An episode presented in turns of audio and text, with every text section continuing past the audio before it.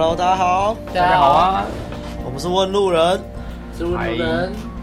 哎，我们从今天开始要进行一个新的节目系列，叫做《把妹指南》。哇塞，哦，当当听起来好酷哦！什么把妹指南啊？哎，事事情是这样的，我们当初在录《红药丸三部曲》的时候，就最原本的时候是开放的嘛，对不对？让大家听的。然后我们有在。讲红药丸九铁则，就是用那个直接照《The Rational Male》这本书来录，哎，获得的回响非常的好。后来就有个朋友建议我们说：“那你们可以把所有这种很经典的书都拿出来讲啊！”我说：“哇，如雷贯耳啊！”他说的真是好，我怎么没有想到？嗯、所以，在这个朋友给了我这个建议，过了快要两个月的现在，我们终于、啊、终于开。哎，没错，你看我们的行动速度就是这么的迅速。对，我们经过两个月坚实的准备，我们现在就要来开始录这个系列了。那这个指南系列呢，我们现在叫指南系列，预计会分成两个 part，一个 part 就是把妹指南，那我们就会去选取一些我们心中就是经典的把妹书籍，那目前会以有出版的书籍为主。那那些没有经过出版社出版的，我们暂时不会选，因为可能会有一些问题。对，那我们还有另外一个系列，就会叫做人生指南。人生指南呢，则就是我们也会选一些经典的书籍，但它就是可能比较对我们人生有帮助的书籍，来去进行我们的解解释各各自的想法的这个录音，这样子做成不同的节目。所以现在分清楚了哈，一个就是把妹指南。一个是人生指南，OK，那我们把妹指南选的第一本书是什么呢？相信各位在标题在标题已经看到了，就是脱离好人帮。哇哦，好，那我现在简略简略的介绍一下这个脱离好人帮的作者。这个作者呢是称号搭讪教主的郑匡宇。呃，如果是最近才接触把妹的朋友们，可能不知道这号人物。但是如果是跟我们白马一样，在大概十年前接触的，或者是像我一样，我也是在十年前刚好就认识、知道郑坤宇这号人物，在十年前算是个响当当的人物啦。那他这后来还自称是什么亚洲第一激励达人，就十年后的现在就比较没有听到他的消息了。就我们其实也不太确定他现在在干嘛。但是既然他是十年前是个教主级的人物，我们还是要给他一点应有的尊重，这样子。对，好。那介绍完作者，我们现在来介绍《好人帮》这本书啊。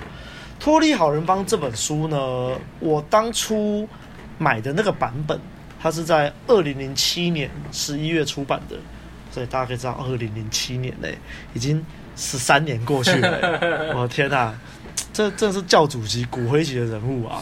是啊，那那白马帮我们介绍一下啊，这本书大概是讲什么啊？这本书在当时。还没有那么盛行把妹这个东西的时候，真的是蛮一种新蛮一种新鲜的观点啊。因为其实大部分的人啊，在感情的路上，常常会不知道自己在干嘛。书里面他就有讲到，在前言里面就有讲到好人的故事，干这个真的是经典。我来带大家看一下。可以。他一开始就是说，呃，有一种人啊，他认为跟人相处就是要大家好来好去。然后他觉得他人生的目的就是要为别人好啊。如果自己、嗯、呃这件事情他自己不喜欢呐、啊，但是如果可以帮助到别人，让别人开心，那他就会去做。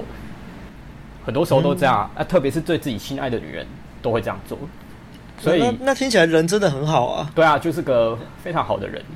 然后他就会想说，用这些方式帮女人写作业啊，帮女人修电脑啊，然后在女生。上下学啊，上下班啊，就会觉得可以得到她的芳心。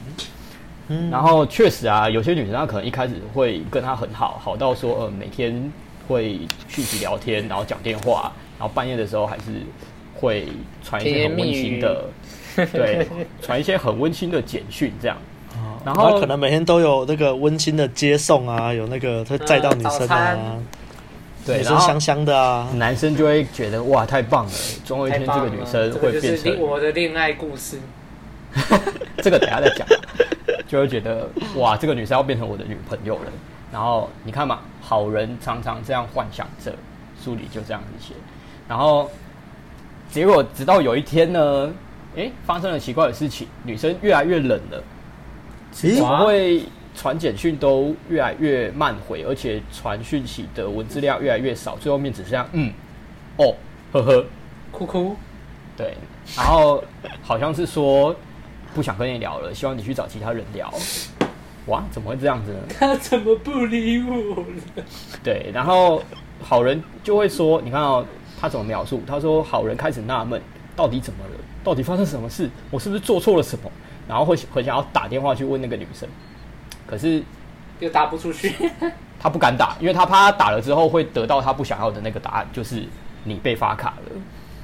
哇，好人卡！对啊，哦，现在这个年代可能已经有人不知道好人卡是什么了耶。会吗？会吗？我我觉得会啊。你想，我们的听众如果有那种十十七岁的，他可能就真的不知道好人卡什么是哦。好，反正好人卡就是你。被喜欢的女生说你是个好人，但我觉得你比较适合更好的人，就是被委婉的拒绝了啦。对啊，我们还是当朋友就好了。我觉得，我我觉得我们个性上还是当朋友会比当情人开心，因为当情人的话，也许哪天我们分手了，我们就没有彼此了，会以后见面会很尴尬。哇，真的是很会讲呢。我讲的都是以前我的故事啊，就是以前我们。还没有学，就我自己啦，是还没有学 game 的时候，就真的是这样啊。没有，以前被发卡的故事，对啊。然后，然后，呃，他前言后面就开始分析说，好人他们这样子做会进入一个循环，就是为什么他们遇到这个女生这样子之后，然后后面又遇到一个女生，结果还是一样，然后一直鬼打墙，一直鬼打墙，结果都没有谈过恋爱，结果最后面跟谁结婚？跟相亲的对象结婚。然后结果相亲的对象比他还要有感情经历，然后心心里面虽然会觉得说，哦，虽然已经是我的老婆啦，可是我就是觉得好像有这么一点遗憾，我好像要跟那个我的老婆一样，以前是个有经历的人，然后经历过这么多的感情交往对象之后，再选出一个自己真正喜欢的真爱，这样，嗯，但是就没有办法，因为这就是好人的命运，嗯哼，我我必须说啦。郑匡宇这个人确实蛮会行销的，因为他他在写这一段的时候，应该让不少人觉得干中了。他写的就是我，我我我必须老实说，我当初看到这本书，我九年前看到的时候，我当时真的是有看到范雷。对，我看到，我就觉得说他他讲的那个什么女生突然变冷啊，然后还有突然怎么样怎么样，然后最后面还一直鬼打墙，一直重复这个循环的时候。看，我就想说，这就是我国高中到大一的那个时候都是这个样子啊。嗯，对。那坏男人就不一样了。他他在讲完好人的故事之后，他就有说有另外一派人，他们就是所谓的坏男人，他们不是真的坏，不是真的杀人放火或者是欺骗别人感情，对，而是他们的性格很吸引女人，就是他们很自以为是，然后有自己的原则。不会不会被女生熬，嗯、然后有时候讲话还很鸡巴，还会讲女人，就是、嗯、就是你们想的那一种，会一直呛女人，但是但是女人表面上会骂他们哦，就说哎、欸、你这个人怎么这样啊？但是哦你真的很讨厌呢，背后背后会跟其他女人一起一起谈论这个男生怎样怎样怎样怎样哪里不好，可是心里面潜意识里面却是受这个男生吸引，却是是爱他们爱的要死。我当初看到这个的时候，我就哇干！居然是这个样子哎！就刚接触 game 的时候，真的受到蛮大的冲击。那个时候啦，嗯哼，啊，以前就是常常在社会制约时期会听到什么“男人不坏，女人不爱”啊。以前我都觉得，干这是什么？是傻小啊？教男人变坏哦！我才不要嘞！我才不要去抽烟喝酒刺青，然后去当八加九哎！我知道八加九很很多真没喜欢的，可是我就是不要变成那样，我才不要变坏男的。可是看到这个的时候，才发现说，哦，所谓的坏男人不是，不是那个意思。对，是说，呃，很重视自己，比较爱自己，然后有自己的原则，嗯、女人会受他们吸引。嗯哼，对啊，大概是这个样子啊。所以这本书的目的呢，就是教这些好人们怎么样变成有坏男人的那种气质，然后，嗯，让你可以吸引到更多的女生，脱离你现在的单身生活。嗯哼。我觉得有一个很重要的一点啦，就是他在形容好人的时候啊，他其实都有讲啊，这个好人通常就是个性温和啊，忠厚老实、善良。对啊，就是啊？我们大家以前都是这样的人啊，啊，不知不觉就 就走歪了，就走歪路了。我我觉我是觉得我自己还是很忠厚老实，我我是不知道你们怎么想的。哦，好了，说真的，就录到这边就好了，就录。说真的，我以前啊，以前大学的时候，也是刚读大学的时候，真的觉得说。嗯，别人开心就好，我我自己哭没关系，我就是让展现就是快快乐乐跟大家好来好去就好了。但是其实就是我保不到妹啊，还是说我牺牲了很多，但是我成就了别人的快乐。但是我我我我很想哭，没关系，我躲起来哭就好了。我都这样想、浪漫主义哦。就那个时候，真的这样想、欸，哎，就是那个前言里面讲的那种典型的那种好人啊。嗯，对啊。好，那那现在我们来讲一下我们各自一开始怎么接触到这本书好了。那我先从我自己说起啦。我自己哦，我觉得这本书真的是很奇妙。我接触到这本书之前，我最早接触郑匡宇的其实是他《搭讪圣经》那本书。然后那本书是我在那时候跟国中暧昧的女生在去那个高雄大圆柏顶楼的那个诚品书局逛，在逛书局的时候。逛到的，我说哇靠，搭讪圣经什么鬼东西啊？他在那边看，然后印象很深刻是那后来那个女生回家写那个那时候喜欢写无名小站嘛，他就写了一篇网志说什么今天跟我约会很开心怎样怎样，呃，直到我拿起那本书，他就说哇，李阳怎么会看这种书啊？看什么把妹圣经啊？名就叫搭讪圣经，他乱写，我还记得他写错，天啊，印象深刻。那反正就是大概是这本书开启了，我就知道郑匡宇这个人。就后来就是有一次在我们学校图书馆，国中哦，国中的图书馆，在在看有什么书的时候，然后就是看到这本《脱离好人帮》，那这什么东西啊？然后看作者郑匡宇，哎，我好像看过他的书，哎，我就把它借回去看。这就是我接触到这本书的契机啊，超扯！我真的觉得在国中收录图书馆收录这种书真的是很棒，非常棒，棒啊、真的超棒的。对啊，应该我应该要就是以后如果我没有出书啊，我就要。回馈自己弄个回馈，对对对对，弄个一箱回馈，然后送我的国中啊，我的高中的。对，这样这样好，这样好。我要送给我的国小。所以，所以我大概是在十年前接触到这本书，这样。那阿汉呢？我我的我我是跟怎么讲啊？其实我是因为阿亮的关系，所以才会接触到这本书。哦、就是那时候大概高高一高二那时候，就是。也是很匮乏的一个人，然后就是如同前言里面讲那种好那那那种好人一样，就是每天就是跟女生在那边讲哦，认识一个新的，然后在前大概一个礼拜之前，哇，突然觉得哇，这个希望的光渐渐的明亮了起来，结果过没多久就开始就是 如同书里面讲的，就是嗯哦，然后就是渐渐的哦就没有音讯了，然后就啊，到底啥小？是怎么了吗？然后就每天都在想，说是怎么了，是怎么了？然后就是那时候刚好网络上面有一个团体刚好出来，然后就说什么什么桥的吗？对对对对对，然后就说哎，可以拯救你的那个什么感情啊、两性啊，然后就感觉哦，这个官网非常的专业，哦，这种可信度很佳。然后就后来。大概过了一个礼拜，我就觉得这个真的完全没有什么屁效用。他们太追求政治正确了。就是那时候我就已经觉得那没屁用。然后后来，后来就是刚好出那时候跟阿亮有在交流，然后可能就交有交流到这个部分，然后他就他就说：“哎、欸，我那边的那个书啊，不然你就拿去看啊，怎样的？”然后他就借我看了。嗯，然后。我必须老实说，一开始看的时候，我就觉得说这本书到底在攻啥小，我都看不懂。你怎么看每一本书，你都觉得这本书在攻啥小啊？我觉得这可能不是书的问题，是你的问题。对，我觉得是我的问题。我觉得我一开始就看不懂，因为这个东西里面的观念，那时候跟那时候的我是非常的，就是完全不会有干系的。我在想，什么东西啊？就是跟刚刚白马讲的，然后一定要当坏坏人吗？一定要就是人家说男人不坏，女人不爱，一定要吗？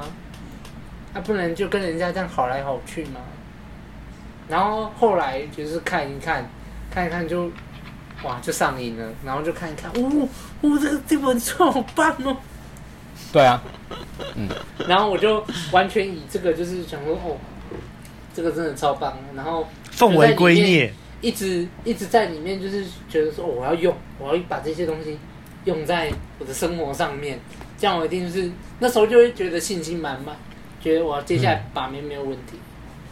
嗯、对啊，大概就是这样啦。我接触就是大概在高一高那时候。嗯，OK，那看来我们都差不多。我也是高一的时候，在我们学校的书展，我看到的第一本比《搭讪圣经》还早，叫做《第一次搭讪就上手》。就是搭讪圣经还没有还没有改版之前，哦，对。然后我当时因为读男校就很想要认识女生，所以我对那一类的书就很有兴趣，我就拿出来翻，就是跟阿亮你逛书店那个时候一样。嗯哼，对啊，所以我们我们就是有共同的兴趣啊，所以我们现在才会在在在这边。那我那个时候翻，我那个时候是有看到一些小技巧啦，但因为时间有限，然后又不敢去做，所以。大概就只是知道有这本书，然后知道郑匡宇这个人，然后是一直到我大二的时候，因为刚讲的把妹路上一直受挫，然后后来在某个书店看到了郑匡宇他的好几本书就摆在那边，然后我就看到哎，搭讪圣经诶，跟我那个时候看的第一次搭讪第一次搭讪又上手有什么不同？就一样就把它拿出来看，然后我我跟阿亮一样，也是先从搭讪圣经。之后才知道脱离好人帮，对，然后呃，其实我刚说看到坏男人啊，一开始我呃是因为郑匡宇的关系才搞懂坏男人他的定义是什么。其实我我的那个定义是在搭讪圣经里面读到的，所以我后来在看脱离好人帮的时候，我并没有觉得哪里不懂，而且再加上说我可能高中就已经有在读一些心理学的东西，所以。脱离好人帮那个时候对我来说就是就完全中，然后他讲的方法我又完全懂，所以就把它奉为圭臬，就真的把它，我真的我那个时候真的把那二十五条信念给全部背下来，因为我不想太酷了吧，我因为我不想要忽略任何一条，就是我能做的那些信念。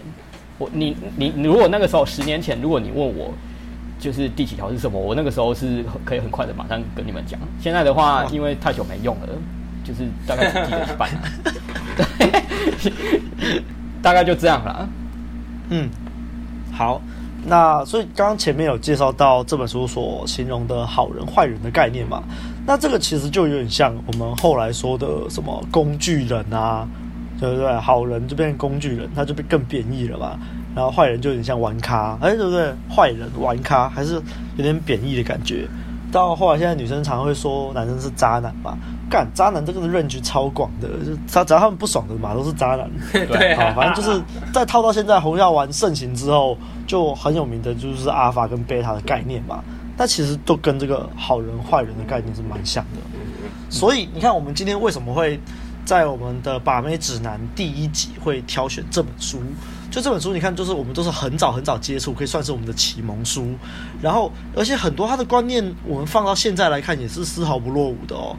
那但是还是会有一些观念是有一些过时啦，不太一样的观念，因为毕竟也是你看二零零七年出版的书了。那这个我们在慢慢谈论到这本书的内容的过程中，就会慢慢提到。好，那现在我们就进入主题。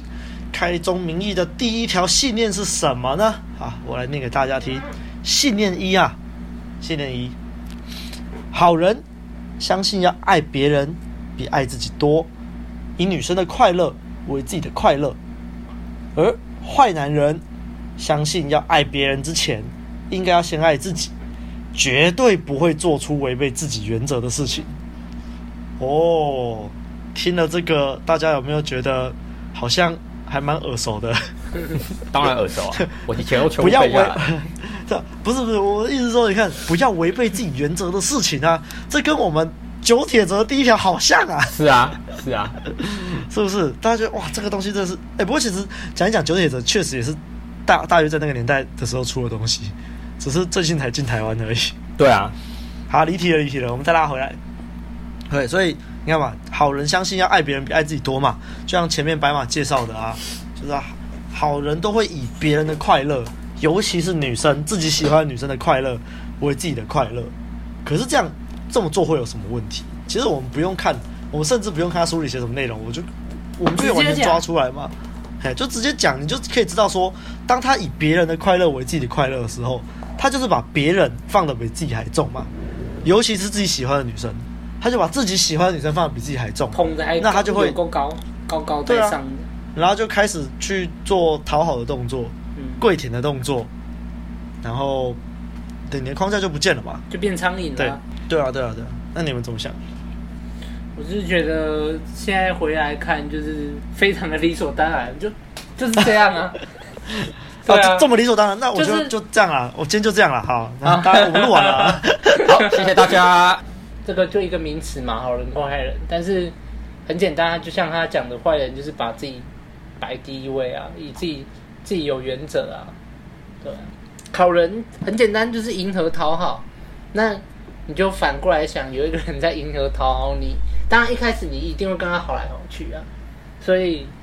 当然，我们一开始像以前的我，我就可以明白说，哎，一开始大家好来好去，因为刚认识嘛，然后对你也不熟。嗯、但是到后来变成说，你是一个很无聊的人，很乏味的人，嗯、就是，哎，我不管讲什么，你都说好，或者是说，哎、嗯，我明明就想要询问你的意见，嗯、但是你就一直说，哦，不会啊，我觉得你说的都很好，而且我觉得你怎样怎样，然后就那种感觉就是有点太过那种。捧的有点太过，其实只要是人都可以感觉得到，尤其是女生，她们的社交直觉很高。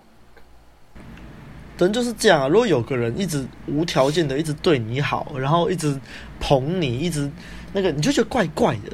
这个人他背后一定是有什么目的，嗯，非奸即盗，嗯。那你看好人背后，你看好人嘛，他背后是不是有目的的？有啊。嗯，他就是不知道怎么跟女孩子相处啊，他就想说啊，那我就称赞女生啊，捧女生啊，舔女生啊，他就会对我的好感度就会提高啊，所以对啊，非奸即盗啊，他确实，你看好人真的是好人吗？这个有一句啊，不图小利必有大谋啦。你对女生那么好，又又说那边不求回报，那你的大谋是什么？就是想上，你就是想骗人家尿尿的地方嘛？对啊。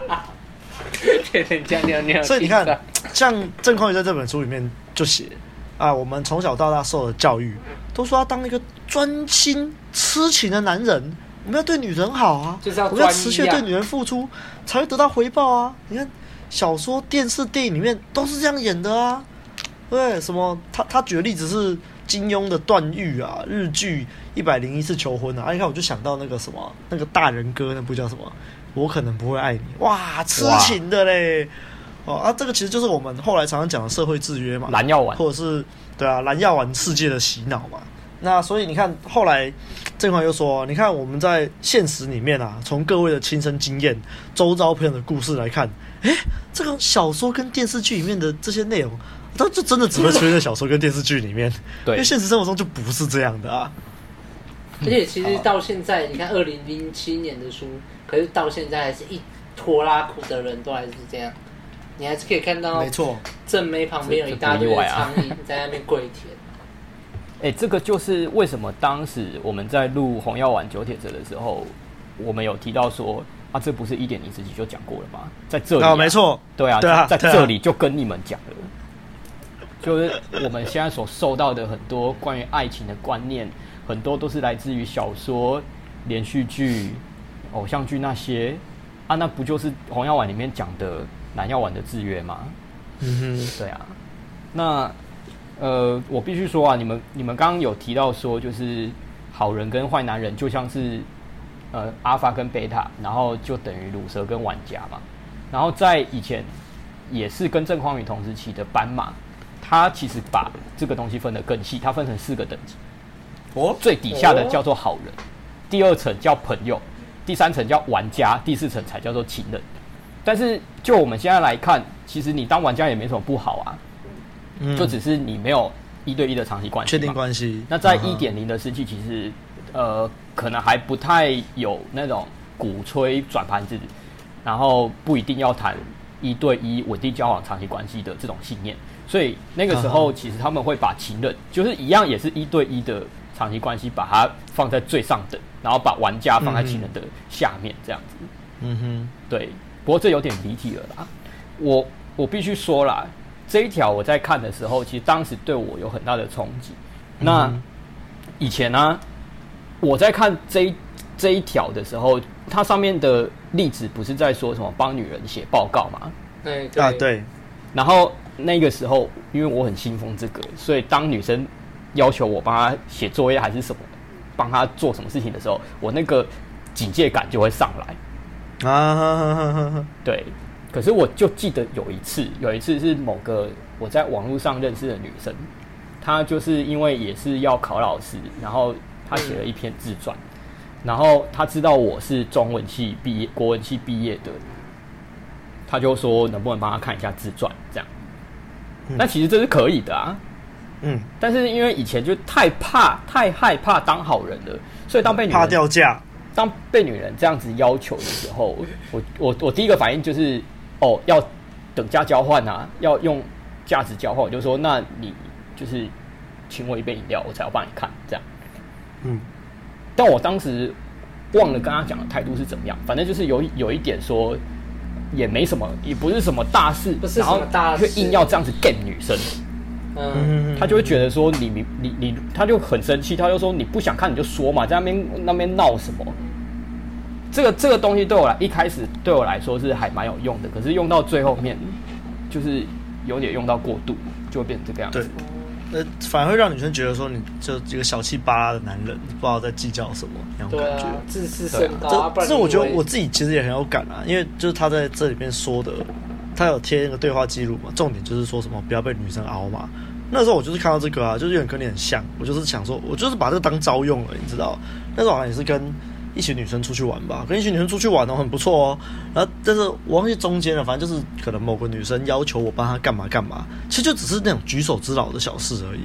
可是我就觉得说，我才不要，为什么？我才不会被你凹。对啊，就 就是有点过度了啦。啊，就把这当招啊，因为想说这样就可以显示出我的原则，我的那个，就就实际上就是这其实就是出发点错了啦。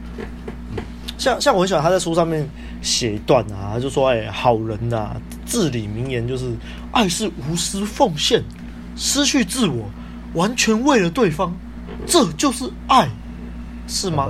呃，呃是这样吗？呃、然后也想到红药丸第六条啊，男人那什么，呃，女人不会用男人期待爱男人的方式来爱男人，嗯，就就这个啊，男人的浪漫主义嘛，对啊。无私奉献，失去自我。对啦，这这最早以前都是这样想啊，就就被洗脑，没办法。好啊，那所以这一条，我觉得你们也讲的差不多。我刚刚其实已经有一点带到那个反思的部分了啦，就是说，虽然说他讲坏男人的信念确实是可以吸引到女生，但是毕竟这个一点零的东西啊。嗯，我们还是会在不懂的时候把它当招来用，所以会造成我们刚刚讲的那个使用过度的问题。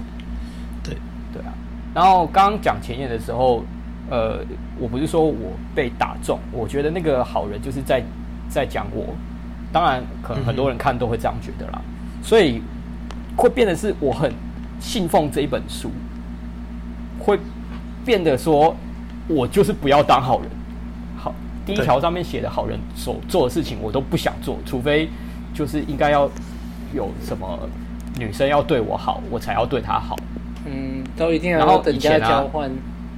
以前啊，以前啊，只要被女生说，哎、欸，我觉得你人好好，还不错，哎，就会干，不要。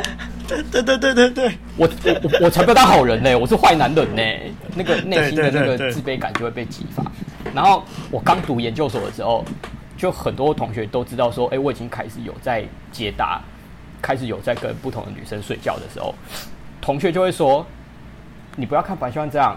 他其实就是个坏男人，然后我就很开心，我就很开心。那个那个同学，他讲的是一种用用一种很佩服、很敬佩的口气在讲，然后我那个时候就暗爽，就说：“对啊，你才知道。”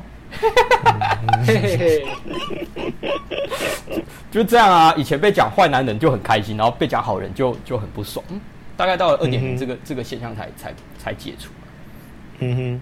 那我想再提一下这本书，就是第一条信念最后面的一段，它中间放了一段就是对话记录，然后它最后面它就是有讲说，哎，这个坏男人啊，在聊天的时候功力高强，他跟这个女主角缠斗的时候，没有忘记要跟这个女主角调情啊，甚至明白的跟他讲说，哦，我虽然很疼你啊，啊，但是我还没有抱到你啊，你不是我女朋友啊，所以我不会帮你写这份报告，然后。他就是在传达一个讯息给女生说：我对你是有兴趣的，但是我有我的生活和原则，我不可能完全被你摆布啊。但如果你是我的情人，我或许会考虑看看。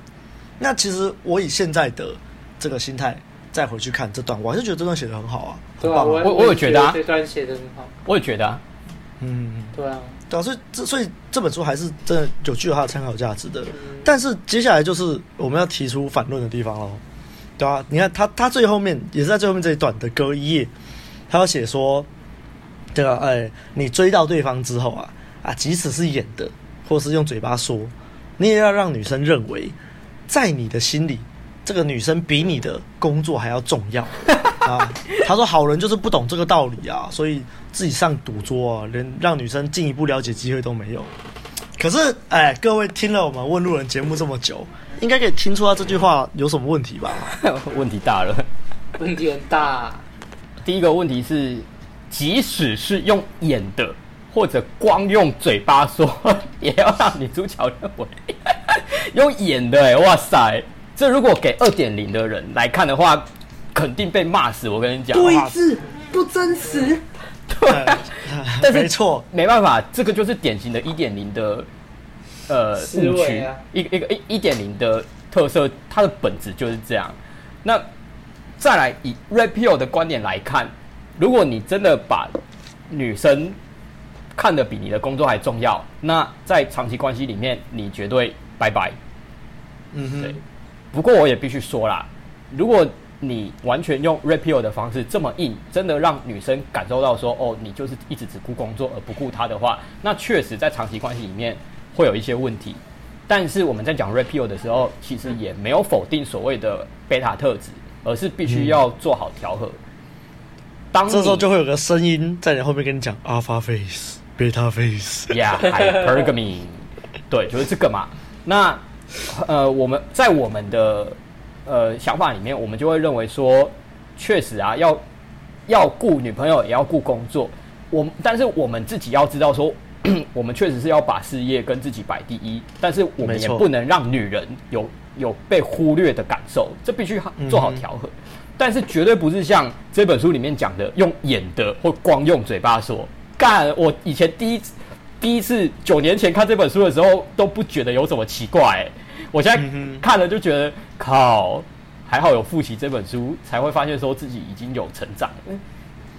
就是因为就是因为你这几年有成长，你回去看一样的东西，你才会发现说有有问题嘛。如果你过了十年还还没发现这个东西有问题，那就代表你这十年都没有成长。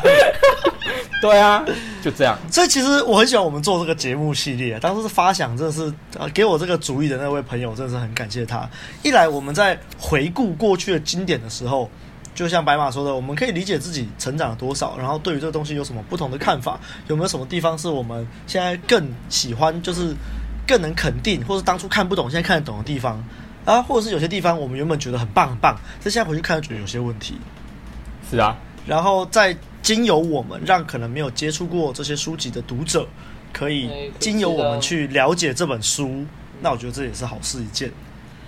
对，顺顺顺便帮郑匡宇赚稿费啊！我不确定现在这本书还有没有出版，好像还有库存呢。上次看，居然有兴趣的朋友还是可以去买一下。对啊，买一下，然后一边看一边听我们的节目嘛，这样对，就对照啊，对啊，对照一下。然后等到时候红了之后，那个出版社就会给我们一些分润，这样。